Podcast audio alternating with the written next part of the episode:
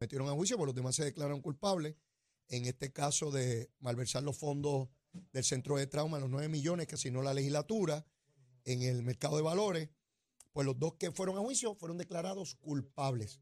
En ese juicio hubo un testigo de estos individuos porque se sentaron a hablar los acusados. Sí, sí. Eh, eh, se olvidaron de, del principio de que, de que no tienen derecho a no hablar, ¿verdad? A no autoincriminarse. Pues se sentaron allí. Plantearon que el hermano de Guillito, Osvaldo Rodríguez Rodríguez, cogía dos mil dólares mensuales en violación a la ley ilegalmente por los contratos. Supuestamente que el Partido Popular eso no está informado en ningún lado es una violación de ley. Y Roberto Ballester, quien era el director de subastas de Mayagüez, estaba por destaque en la oficina de Jocelyn Rodríguez. Esta es la representante popular de Mayagüez, Sí. que era ayudante de Guillito, está en la legislatura ahora. Esta señora radicó una resolución conjunta reasignando los 9 millones, diciendo, no sé si los 9 millones están allí, nadie se los ha robado.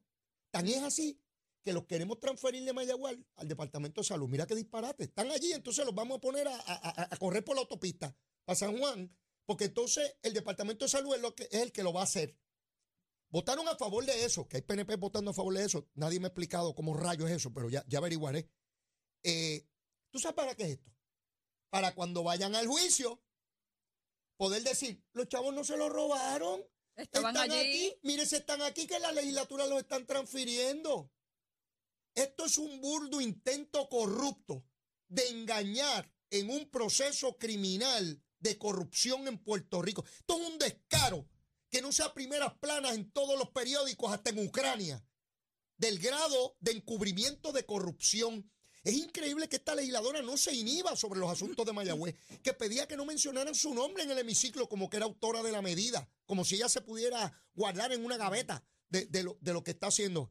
El hermano de Guillito, Ana, está trabajando y continúa trabajando en Mayagüez y aquí no se forma ningún Pero dicen escándalo. que en el municipio mismo. En el Está municipio está trabajando él allí, de eso. ayudante, desde el 2001.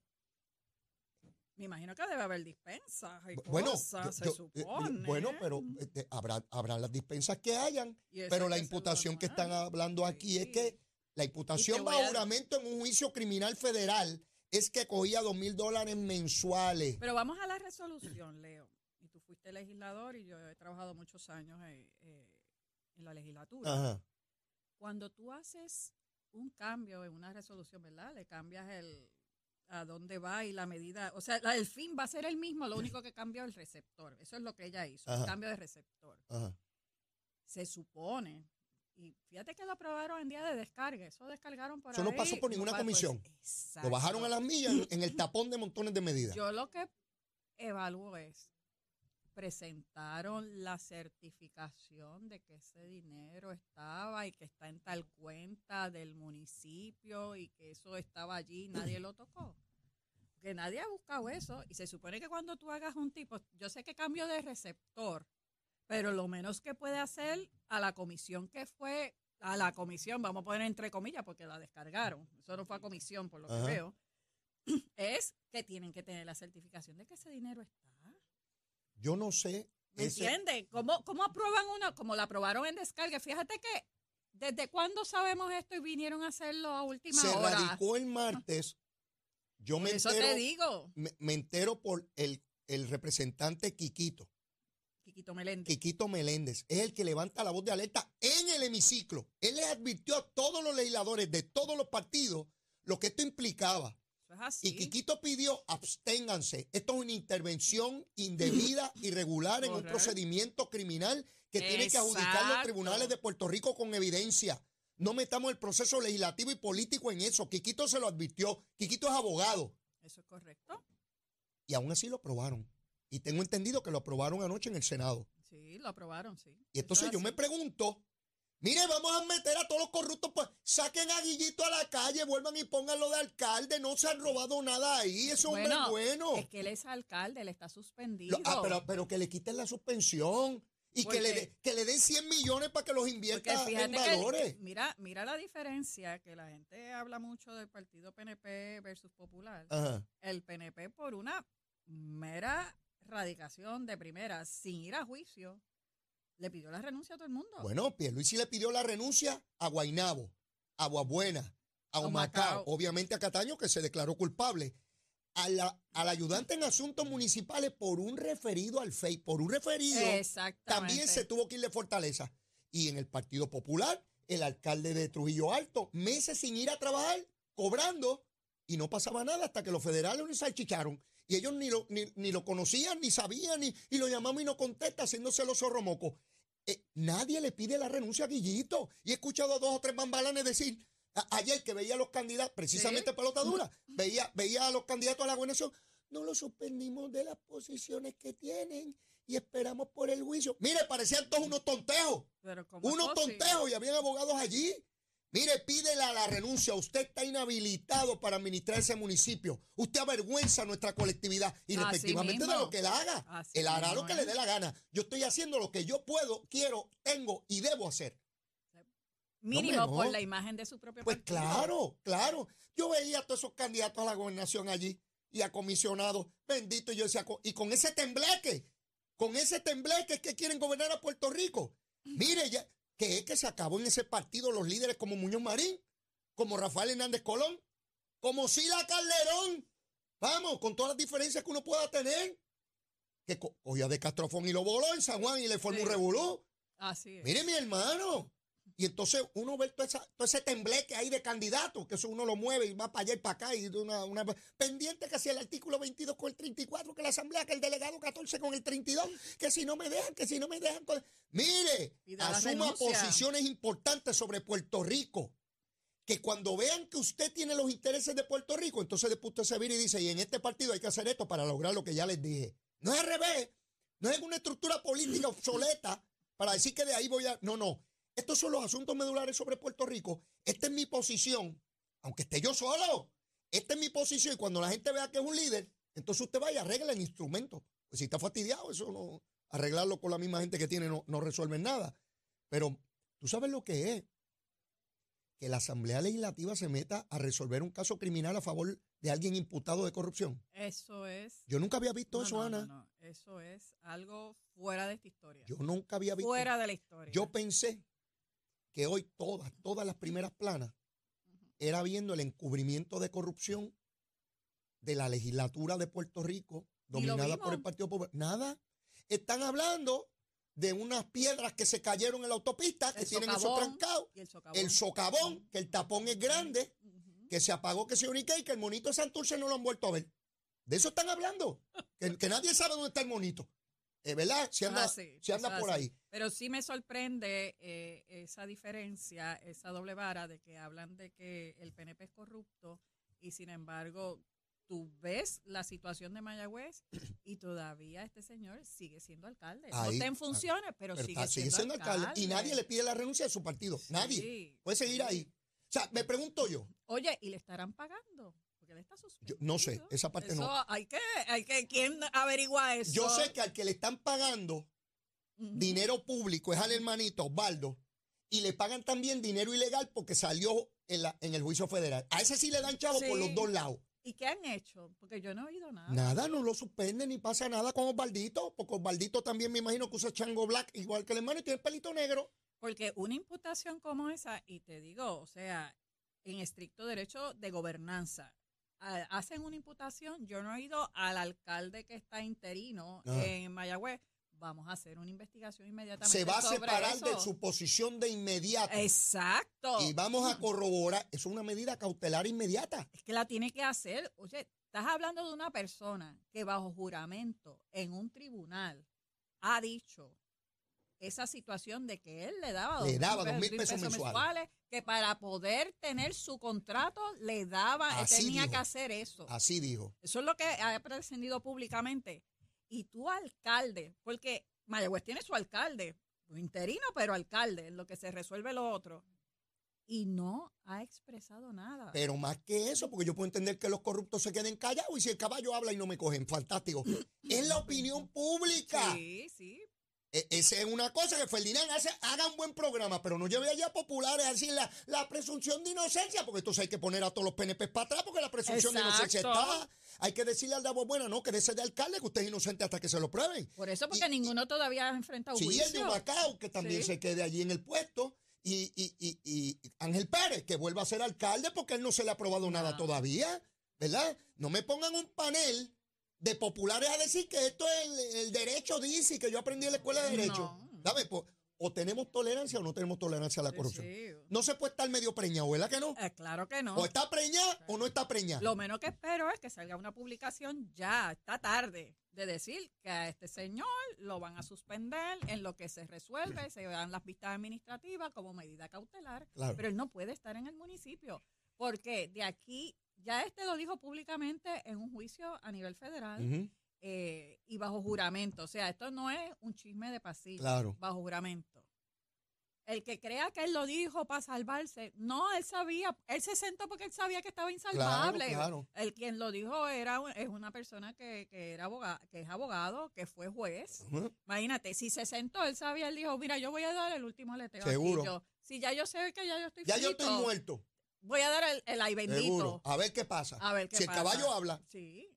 Y si él lo dijo, pues mira, lo menos que pueden ser administrativamente es lo que, lo que nosotros acabamos de Jocelyn decir. Rodríguez quiere ser alcaldesa. Es una alcahueta de corrupto. Radicó esto. Fíjate cuando lo radica a dos días del último día de aprobación de medidas para que no hubiese mucho lío no, es, público. no es una, no es una medida que estuvo hace tiempo Pa- desde que salió el revolú. Para que se vaya en la discusión de la Asamblea del Partido Popular, de los líos de este, de Sí. los líos de los otros, para que nadie le preste atención, cállate la boquita, que esto es por debajo de la mesa. Esa bandida, esa bandida encubridora de corrupto, radica eso ahí y la legislatura lo aprueba con votos PNP.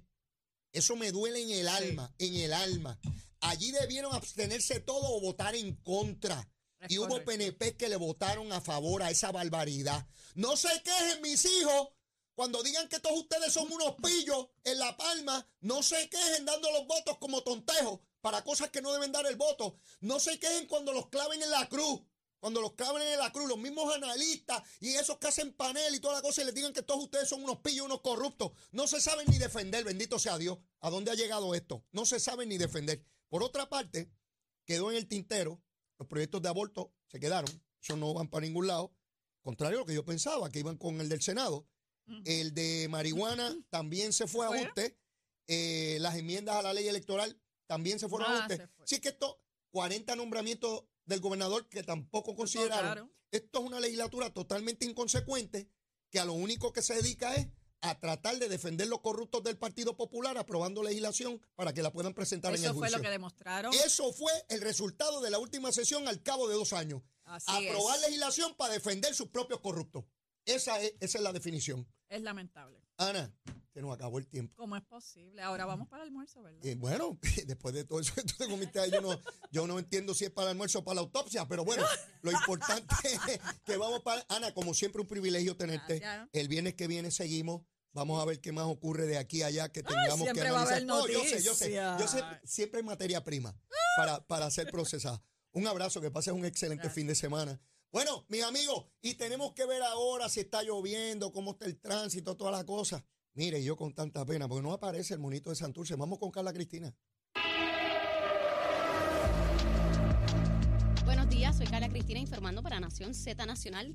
En el tránsito a esta hora de la mañana se mantienen despejadas gran parte de las carreteras a través de toda la isla y se espera que debido al día feriado esto continúe así, al menos durante las primeras horas de la mañana. Sin embargo, está pesada la carretera 30 desde el puente sobre la 185 en Juncos hasta la salida hacia la 203 en Juncos, también en dirección, eso en Gurabo, en dirección a Caguas. Hasta aquí el tránsito. Ahora pasamos con el informe del tiempo.